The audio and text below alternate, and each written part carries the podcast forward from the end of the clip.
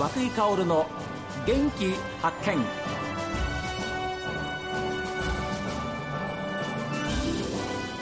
おはようございます。和井薫です。和久井薫の元気発見。一日の始まりは私が発見した北海道の元気な人と出会っていただきます。今週は札幌市大通り西18丁目の焼き鳥屋さん炭火屋成美の成美健一さん奥様のみゆきさんにお話を伺っています。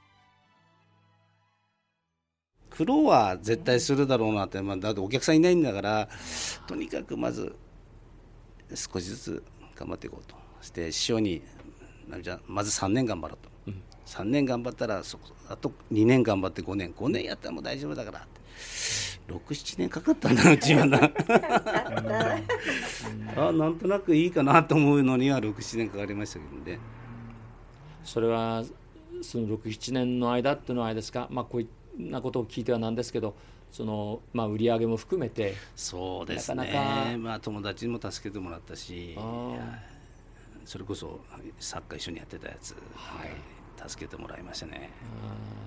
でもやめようっていうふうには。全然思わないです。うわすごい。あの二日酔いでもなんか仕込みが全然苦じゃなかったですね。楽しいんですよ我々は二日酔いだったら今日仕事なんとなくあの 優しい方に優しい方にっていうふうに思うんですけど、奥様そういうふうなことを今ご主人おっしゃってましたけどやっぱりそうです苦しかったけどでもこれもややり通すしかないっていう。そうですね、ね、まあ、とにかく自分も好きなもんですから、はい、全然もうお互いにもとにかく苦しくてもあ母夫婦ってやってましたね。あり考えなかった。ですね。まあな、まあ、明日は明日の数が草みたいな。感じ。本当そんな感じで。でもそれは話戻りますけど、はい、高校で苦しいこともあり、はい、えー、ね、はい、先輩もあの監督からもい。ろんなアドバイスがある、はい、それを受けたからというふうなこともありますか？そうですね。あの頃の本当3年間のいろんなこのサッカーに対する情熱っていうか周りの OB たちもすっごく助けてくれたんでそういうのってすごく大事だったなと今でも思いますね。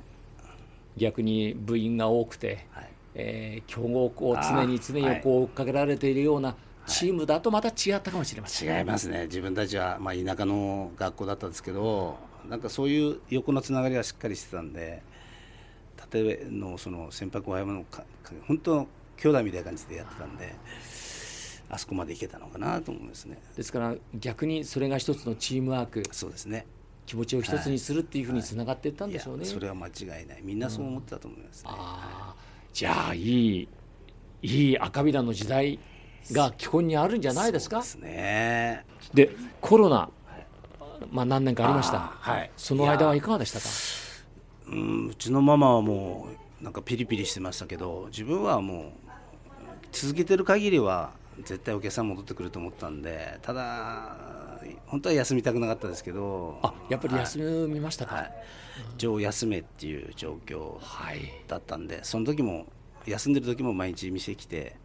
片付けだとかいろんな店舗のこう掃除だとかいろんなことやってだその時にお客さんが来て「大丈夫かい?」みたいな「いや必ず再開するからね」っていうお客さんも結構いて。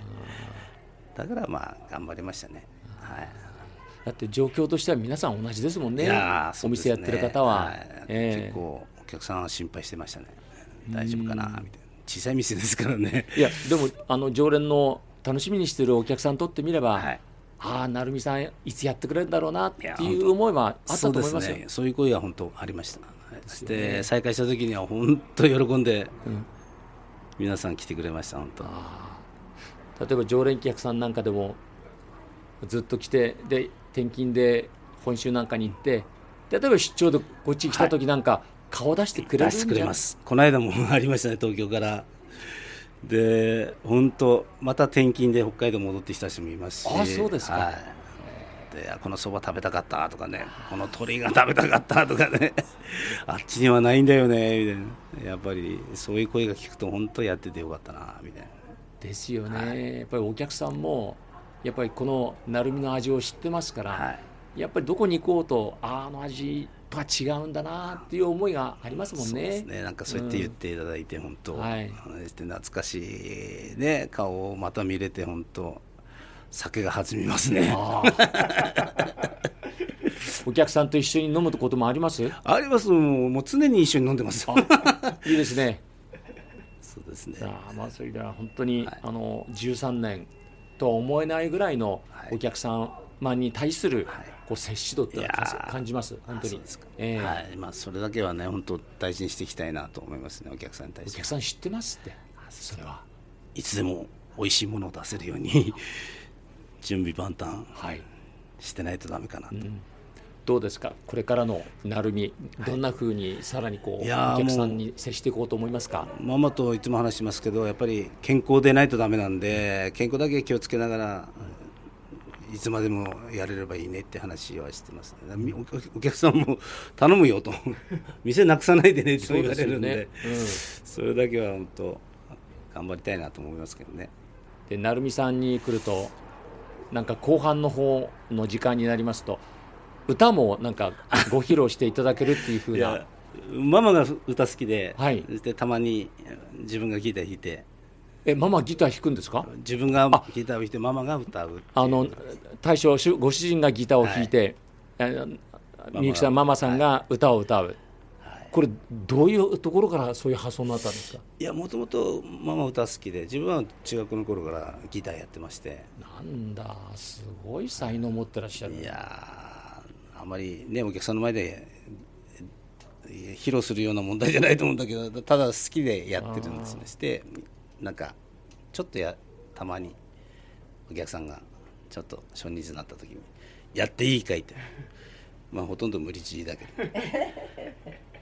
あのご主人はこれから、はい、いつまでも元気でこのお店を続けていきたいっていうふうにおっしゃってましたけれども、はい奥様からいかがですか？今後の目標です、ね、目標です。ご主人とのお二人、ね、はい。まだまだ自分も頑張りたいと思いますのでね、まあ、あと何年かできる限りはやっていきたいと思います。はい。ですからその味を忘れなくてやってくるお客さんが多いんですもん。はい。成美のあの串は美味しいよっていうね、はい、本当に餃子食べたいなっていうようなことでしょ、はい。えーやっぱりご主人が赤ビラでサッカーやってたっていうことは大きいですか？いややっぱり体今だいぶ体型変わりましたけど、うん、この年でもまだ頑張れるのはやっぱりあの頃サッカーでちょっと鍛えた体がまだちょっと残ってるのかなと思いますね、うん、あのこの朝早い番組ですけれどもきっと赤ビラ東でサッカーをやってた方たちも、はい、あるいはその知り合いの方たちも、はい。きっとあのお二人のお話を聞いていらっしゃる方いらっしゃると思います。ので、はい、お店来ますよ、はい、えまた繁盛しますよ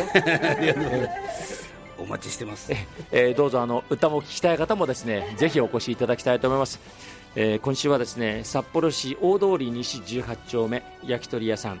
炭火屋成美さんのご主人成美健一さん奥様のみゆきさんにお話を伺いました。